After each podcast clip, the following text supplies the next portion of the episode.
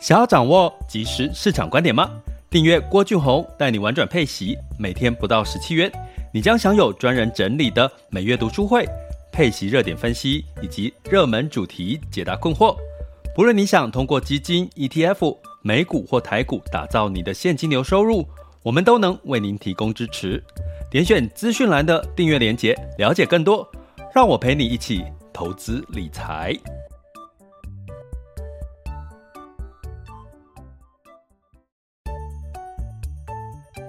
想要掌握即时市场观点吗？订阅郭俊宏带你玩转配息，每天不到十七元，你将享有专人整理的每月读书会、配息热点分析以及热门主题解答困惑。不论你想通过基金、ETF、美股或台股打造你的现金流收入，我们都能为您提供支持。点选资讯栏的订阅链接，了解更多。让我陪你一起投资理财。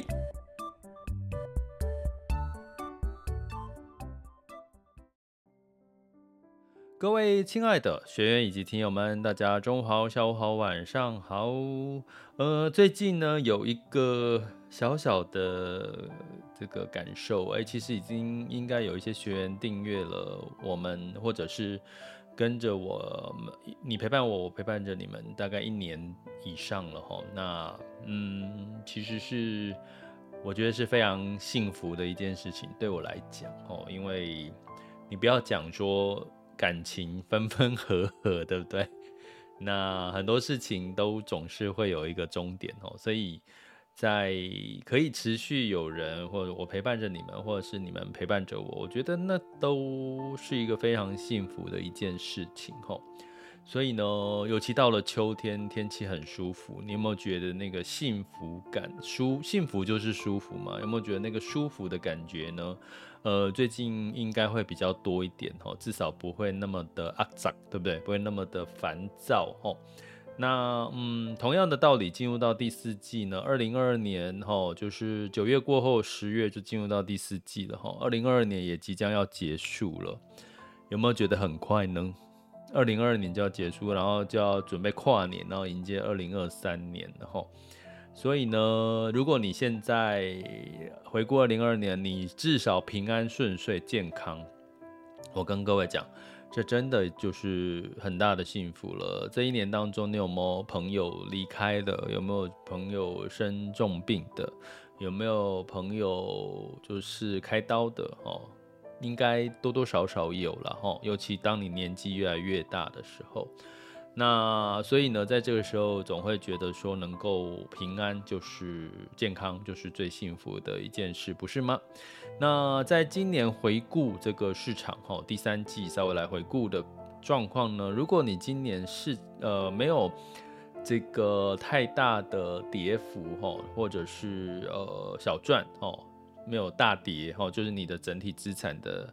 投资收益表现其实也是好事，因为但是接下来第四季可能反而就是个机会了哈，因为我们去回顾一下哈，上半年其实是在美国升息的干扰之下，带来了这个股科技股哈，因为很多人应该投资科技股或者是大型类股哈，就是全股市几乎都是上半年都修正，那进入到七月份呢，你会看到是诶，股票科技股反弹了哦，原因是什么？就是呃。升息似乎认为已经到顶了哈，就是说可能俄乌战争也慢慢的影响没那么大，然后在通膨好像慢慢的也降温下来了哈。可是到八月呢，诶，股票债券又同步又下跌了。诶，记得哦，七月份是股票这个跟债券都反弹哦，八月份诶也是股票跟债券都下跌。可是你很明显的看到八月份的股票的整体的。股票修正，比如说股票全球股票如果修正了四个 percent 的话，那债券大概修正了两个 percent 左右。哎，你开始出现的一个八月份的状况，就是哎，债券虽然也修正，在八月份，好，升息的疑虑又上升了嘛，好，我们也定掉了，就是升息全年升息十五码，九月升息三码，这些事情。市场已经反映了，所以大家不用再把它放在心上，它已经过去式了。接下来关键是，呃，明今天公布的美国的通膨有没有机会让这个十月份的时候让这个美国再加码升息？不过你从现近这两天股市看起来，应该应该市场预期是没有这个这个通膨在升温的压力吼，所以呢，股票最近反弹了，那债券有没有反弹？有。这个时候，九月的时候，债券也同步又反弹了。所以，如果你现在手头上有有债有股的话，我刚刚提到嘛，就是八月份是股票跌，债券也跌哦，因为升息又加嘛，吼。可是债券的跌幅两个 percent 左右，那这个呃股市的部分是跌了四个 percent 左右的话。其实基本上，你开始发现债券有点抗跌，呃，有点抗跌了，出现了债券它该有的特质，哦，相对抗跌。那这一周呢，哎，的确，哦，这个债券呢，股市反弹，其实债市也反弹，然后，可是我要讲的是，进入到 Q 四的时候，我们假设如果整体的市场来看，是这个呃升息真的相对可能到顶了，不太会再加码升息的几率不再会提高了。那可能市场呢会持续的有反弹的机会，为什么？因为第四季就进入到我们所谓的消费旺季，哈，各个产业几乎都算旺季，哈，那就有比较多的利多，哈。可是这个利多就会反映在哪里？就是基本面，哪些有好的题材、成长的题材。所以呢，我跟我们的订阅学员呼吁一下，我最近在赖群学习群里面贴的简报。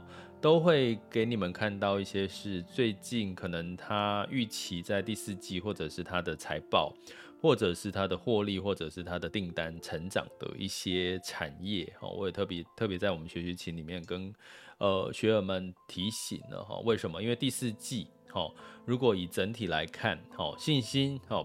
可能稍显不足哦，投资信心稍显不足，资金量人因为升息也稍显不足哦。然后呢，基本面诶可能有好的有坏的，所以你就要往什么基本面好的、财报好的这些股票，甚至是债券，哦，可能去做一波做一个所谓的泰弱留强哦，就是你的选选股的策略里面，哦，你选到这个有话题的产业，并且它有业绩成长题材的产业。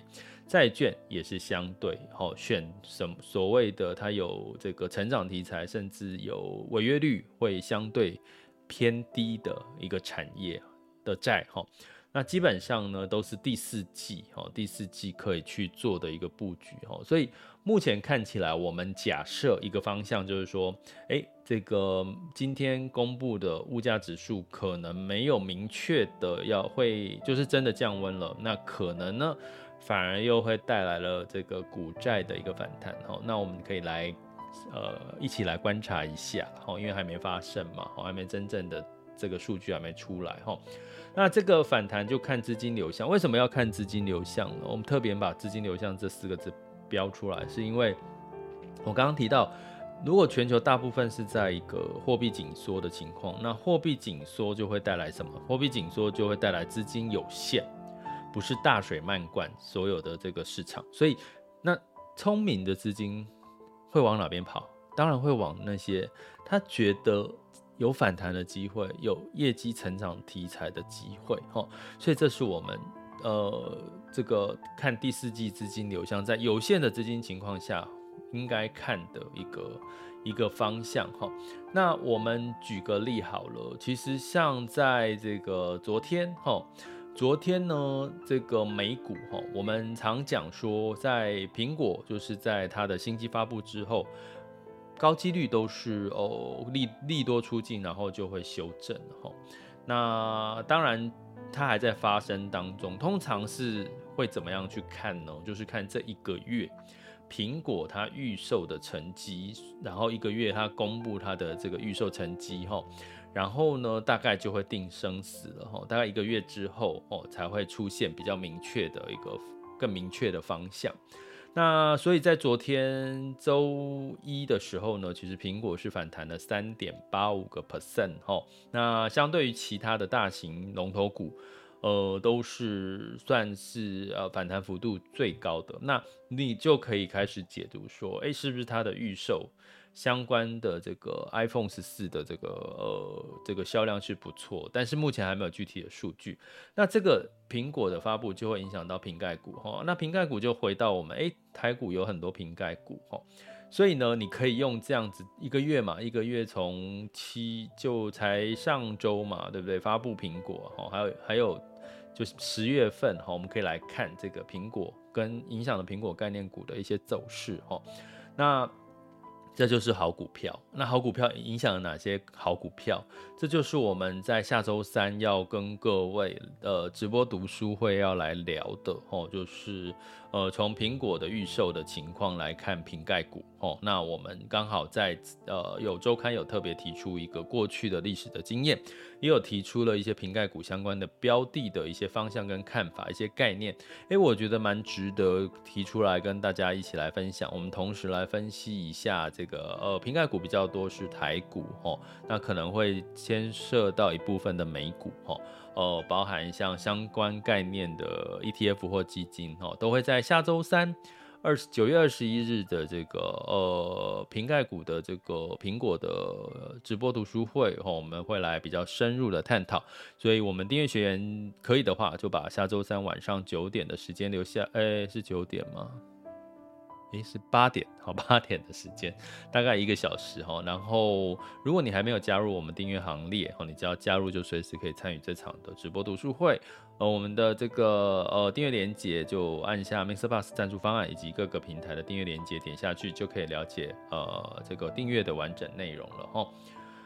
好，那其实一样那句话，很幸福的是，我可以有你们一路的陪伴我，我也很开心有这个健康的身体，然后平安的一直陪伴着你们。那我相信股市会越来越平安，到二零二三年应该会是更多的利，更多的好事发生。为什么？因为最近你有没有听到很多人都从出国了，或者从国外回来了？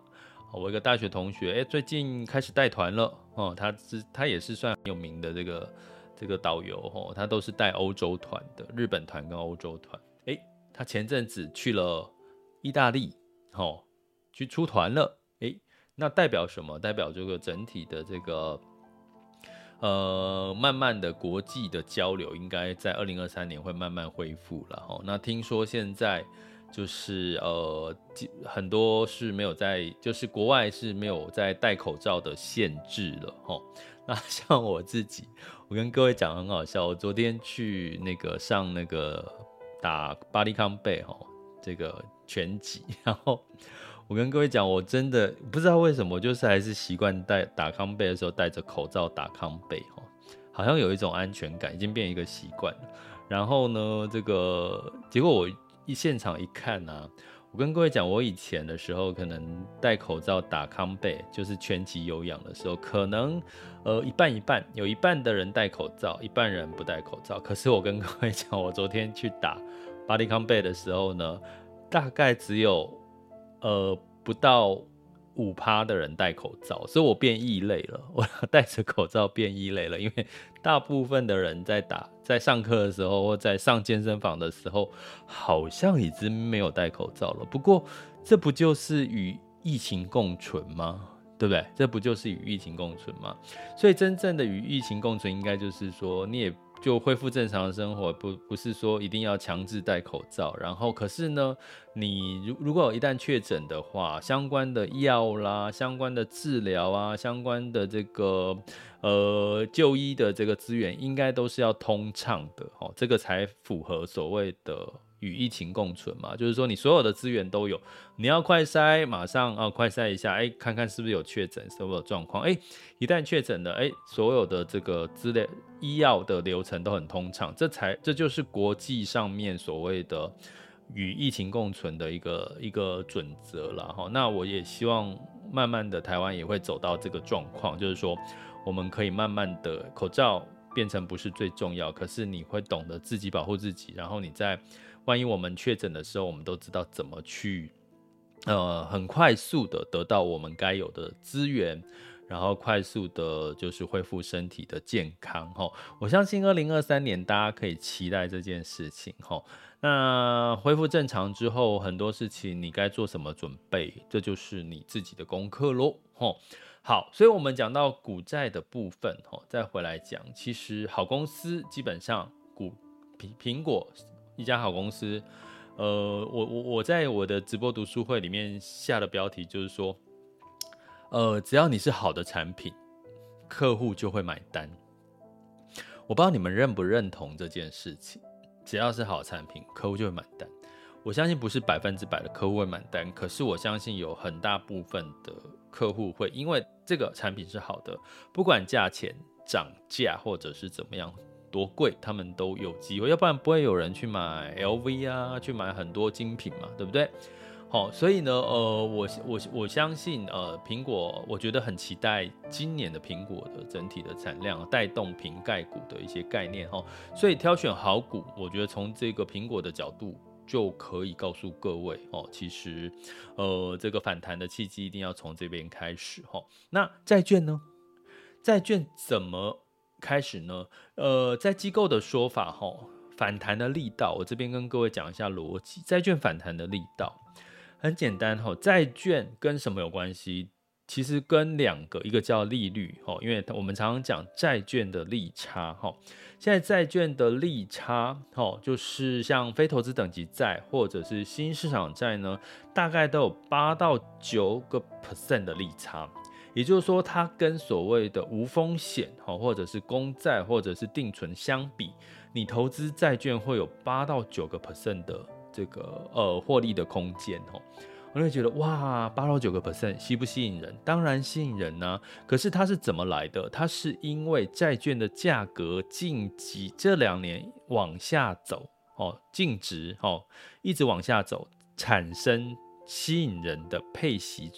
就我买到低的低价位的债券，我的配息率就会自动的拉高。所以，我们过去一直讲，在配买配息标的的时候，有一个很简单的策略，就是跌了就买，就是买跌不买涨。因为你买跌的时候，你的配息率就会拉高；你买涨的时候，你配息率就会减少。所以，在这几年呢，其实是布局配息标的哦，不管是股债，一个很好的机会。那可是债券，我们一直没有特别的去强调它，是因为它一路来讲，它的净值因为跟这个利率哦的关系，它的利差还不够漂亮。可是现在八到九个 percent 的这个利差已经开始出现非常漂亮的这个状况。可是呢，本来应该七月份债券是反弹资金流入，可是因为八月份突然之间，呃，美联储又说，哦，现在那个我要强力升息，不不不惜这个景气衰退，我也要升息来打压通膨。大家还记得吗？八月才刚发生的事。可是九月呢，这件事情发生了之后，九月呢？看起来好像应该了吧？应该他已经说这个升息十五码嘛，全年你要再升息十六码，看起来八月九月应该通膨会慢慢降下来，是越来越明确了哈。包含企业的需求，包含企业的这个相关的数据都开始在往下滑了嘛，对不对？诶，所以我才说这个基本面数据不要太好，其实是好事，它会让通膨看起来压力不会那么大。好，这是第一个。好，那债券还有第二个是什么？刚刚讲这个利率的这个呃敏感度。哦，第二个是什么？违约率。好，那基本上根据统计，今年呢，这个所谓的非投资等级债，也就是说我们所谓的公司债，哈，也就是说我们过去所讲的垃圾债，好了，哈，违约率是零点八三，很低哦。跟各位讲，这个违约率很低哦。呃，根据标准吼，一般我们非投资等级债在三到五个 percent 的违约率哦，也就是说一百家公司发行的公司债里面有三个三家公司或五家公司违约了，基本上没有太大的问题，这是正常跟合理的。可是今年到现在违约率是零点八三，摩根大通预期二零二二年全年的违约率是一点二五 percent，就算是一点二五 percent，我跟各位讲，这是。有史以来的低违约率，那大家怕什么？大家为什么不敢去买非投资等级债？就是因为不知道美国到底升息会升息到什么程度？呃，大家知道吗？美国升息到一个什么程度？它的目的是要让美国的这个企业的景气或者它的需求降下来。所以大家也会担心，如果美国强力升息造成景气的硬着陆，可能呢会带来这个违约率会往上拉。不过目前看起来，这个强力升息并没有让美国的非公非投资等级债呢，这个所谓公司债呢，在它的这个违约率是往上走的，懂我意思吗？利率、非违约率是观察所谓的债券里面很重要两个因素。那利率也牵扯到美元强不强势，齁。所以呢，我要讲的是，基本上呢，在这两个条件下，相对的利差有吸引力，再加上低违约率，那接下来就看资金买不买单了。那我要跟各位讲，齁，在这个上周就八月份、呃七月份的时候，股债同步反弹的时候。股票反弹了也将近四个 percent，那债券也反弹了将近三到四个 percent。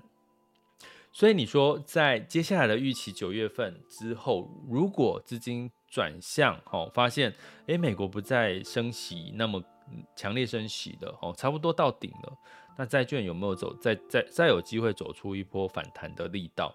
我觉得大家是可以去观察跟期待的吼，所以我要讲今天的标题，就第四季好股跟好债是反弹的契机的可能性出现了，可是资金流向才是关键。如果资金不流入，像我们周一的时候，因为周一是呃在直播还有学员限定嘛吼，所以我没有放到 Podcast。如果你这一集是听到 Podcast 的听友们，基本上只有。呃，限定，我们周一是限定版，我们有特别聊到这几周，其实这个资金流向都是流出股跟债的，所以接下来周一请好好听，到底这一周跟下周资金有没有开始转向流入股跟债，这就很重要了。所以判断的依据其实蛮清楚的哈，只要资金愿意流入债券市场、股票市场跟债券市场，那基本上那个反弹。你你回想七月就知道了哈。那如果你要说另外一个好好的状况是，从这个八月是资金流出非投资等级债，其实现在资金流出非投资等级债的数量已经大幅度的减少了哈。我这边有看有一个画有画面啦，可是呃没有，可能大家现在看不到，没关系，我就跟直接跟大家知道就好。其实目前。非投资等级债的单周资资金流出的状况已经大幅度的减少了哈，那违约率来到零点八三。那我们最后一个要讲什么？为什么说好债反弹的机会比较大？我跟各位讲，债券的敏感度，哈，什么的敏感度最高呢？我问你，考你们大家，投资等级债就是优质的公司债，哦，非投资等级债，垃圾等级的公司债，你你们觉得？哪一个债种啊？我我再把公债放进去好了。公债优质的投资等级债，哦，就是投资等级债了哈。那还有比较平信用平等比较差的非投资等级债，你们觉得在利率不再往上走的情况下，哪一个会先反弹？我们讲好债嘛，好债好债同步反弹啊。其实已经答案已经揭晓了啊。如果因为我说好债会同步反弹，所谓的好债就是。就是投资等级债嘛，吼，那公债我们不讲了，因为公债对利率敏感度是最高的，所以大家知道，当升息的时候，债券十年期债券殖利率就会往上走，哦，因为殖利率往上走就代表债券价格往下。如果你听不懂没关系，就来上课，哦，上至少来上网校 score 点 happy to be rich 呃 score 点 happy to be rich.com 的中阶课，哦。那基本上呢，这个这公债是对利率敏感度最高的。那第二名是什么？第二名高的就是所谓的非投呃投资等级债。那通常投资等级债呢，因为它的利率殖利率比较低哦，所以相对来讲，它对利这个利率的敏感度会比非投资等级债高一点点。好。所以，当利率不再往上升息的机会出现的时候，诶，可能投资等级债，哦，这所谓的好债，相对来讲就会反弹的力道就会比较快一点哈。那次之呢，当然就是非投资等级债哦，因为它对利率敏感度没有那么高哦。哦，利非投资等级债反而看比较比较看重的是它的违约率哈。所以你会看到的是你要投资什么好债，那从我们这个基金或者是 ETF 的角度。呃，像这个目前以债券型或者是多重资产的呃基金配息基金里面呢，它其实基金经理人就会自动去帮你挑选了哈。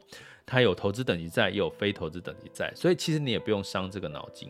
那如果你今天是投资的是 ETF 的话，哈，投资 ETF 的债，你可能自己要去配置了哈，要配置，比如说，哎，可能在反弹一开始的时候，反弹的顺序哦。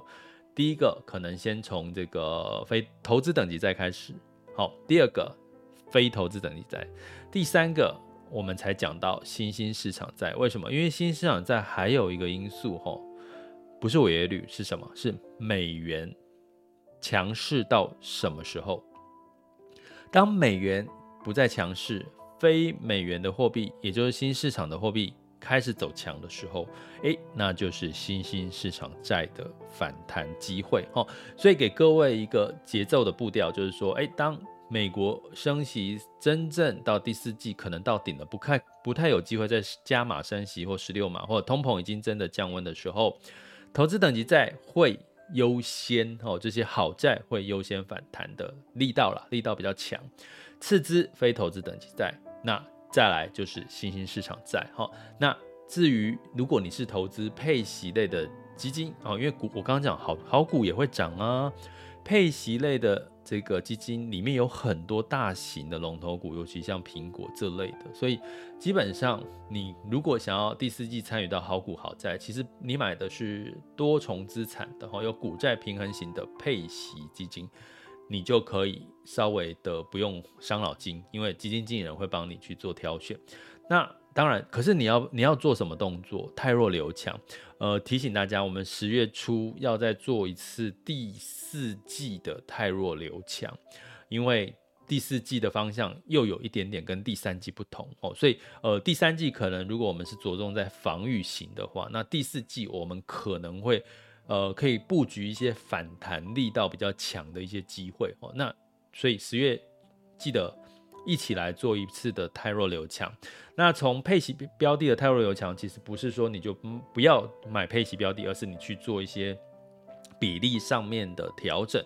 比如说我们最近讲的股债的比例，可能。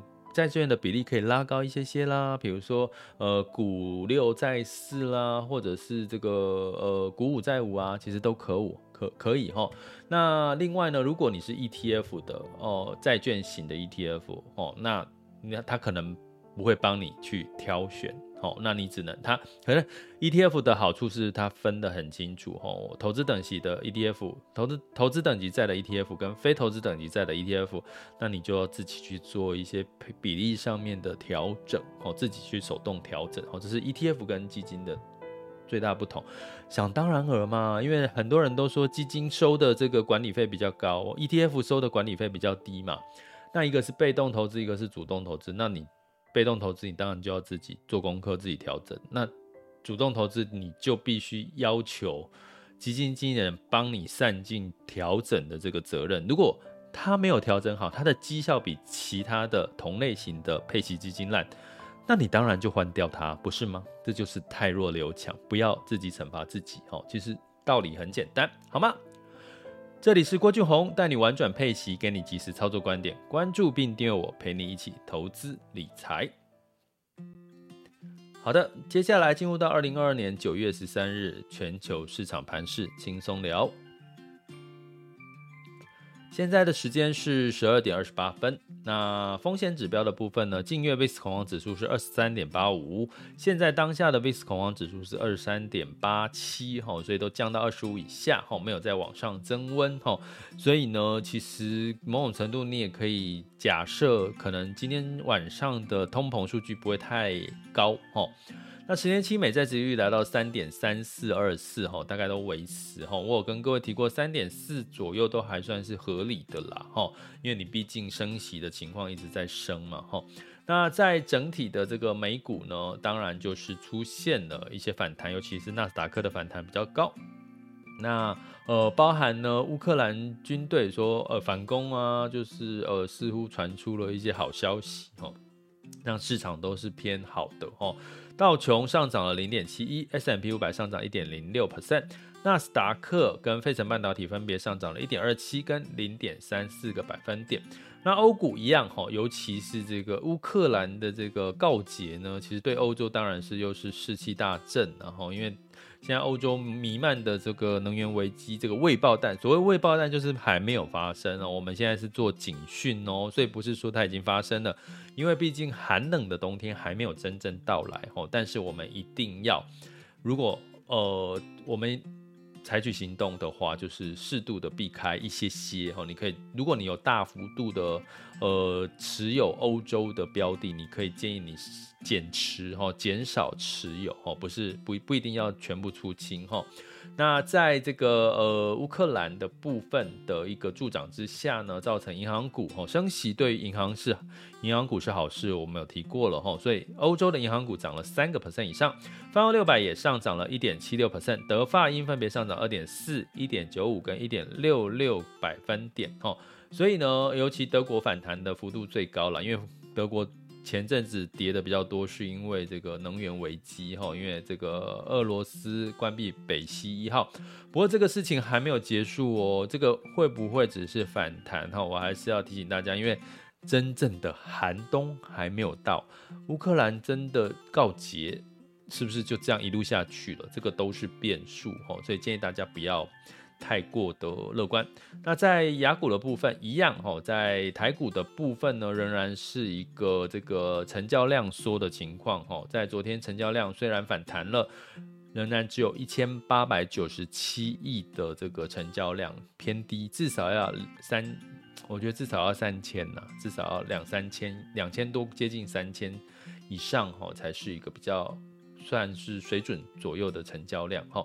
那但是呢，整体就会是各自表态，或我跟各位提过了，我们最近贴在这个学习群里面，哈赖订阅学员的赖学习群里面，都会把一些诶最近看起来真货真价实有一些呃财报业绩成长题材的，哈就贴在的简报就贴在这个呃学习群里面，哈大家可以去看一下。那在这个呃周一的部分，毕竟这个呃香港跟 A 股都是休市了哈，所以基本上就没有特别哈我们要去呃观察的哈。那不过今天应该整体也是落后补涨哈，就是 A 股跟港股。那等下来看，那哎现在来看了哈，不是等一下，目前时间是十二点三十二分哈。那目前台股哈。台湾加权指数是上涨了七十点哦，来到一万四千八百七十七，还没有站上一万四千五哦，一万五还没有站上一万五左右哦，所以呃大家就持续关注哈，零点四七，然后目前的成交量是一万四千多，成交量还是偏低，还是偏低哈，一万四千多，大家要记得这个这个绝呃相对值的概念。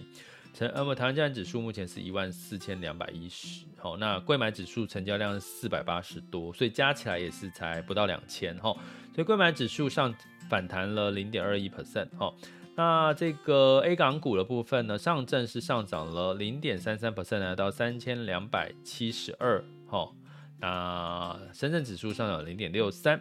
恒生指数上涨了零点四一，恒生科技是上涨了零点四六，那日经二二五是上涨了零点一九，哈，昨天日经二五也是上涨反弹，哈，那南韩今天是反弹了二二点六四，因为南韩呢周一也是这个没有开市，也是休市，所以。也是一点落后补涨的一个状况。新加坡呢也上涨了零点四六 percent。目前的 S M P 五百跟纳斯达克的这个期货盘是小涨了零点零二跟零点零五 percent 哈。所以基本上呢，呃，仍然哈还是要留意一下这个公布八月份的 CPI 数据了哈，不要太过乐观。那在能源的部分呢，目前哦。这个布兰特原油上涨一点三 percent，来到九十四美元每桶。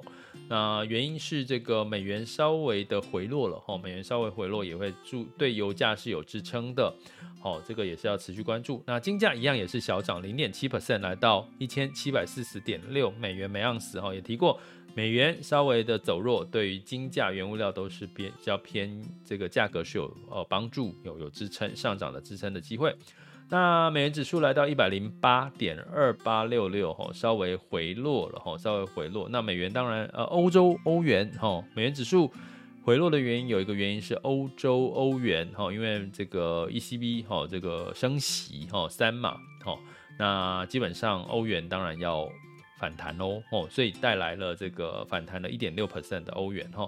那美元兑台币是三十点九，越来越接近三十一了，越来越接近三十一了。所以各位，你们现在手头上如果持有的是美元计价的标的，应该至少也有赚了一些汇率回来哈。嗯，赚了兑换回台币会赚一些汇率回来哈。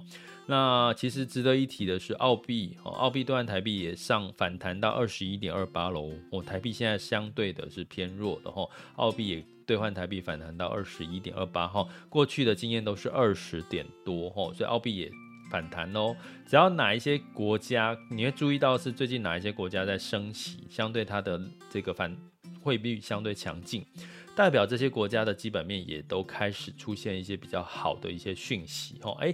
台币照理说九月也要升息了，都还没有没有什么消息。它我看这些升息的消息也会淹没在这种这种这个很多这个这个这个政治最近选举的消息里面。但是如果一旦有升息相关的消息，台币我会跟各位来呃告知一下哈。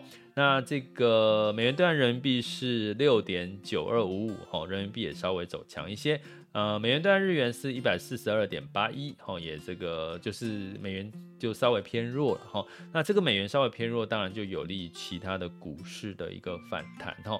呃，我最后举个例，这个有利于其他股市的反弹的，呃，我我来跟看一下目前，呃，像比如说今天反弹是土耳其三点六三，奥地利二点四四，德国二点四。呃，欧洲啦哈，都是两个 percent 以上的一个反弹哈，所以基本上，嗯，升息哈，跟汇率跟资金流向，其实仍然是接下来大家可以从这里面看到一些市场的反弹的方向在哪里，好吗？这里是郭俊宏，带你玩转配息，给你及时操作观点，关注并订阅我，陪你一起投资理财，我们下集见，拜拜。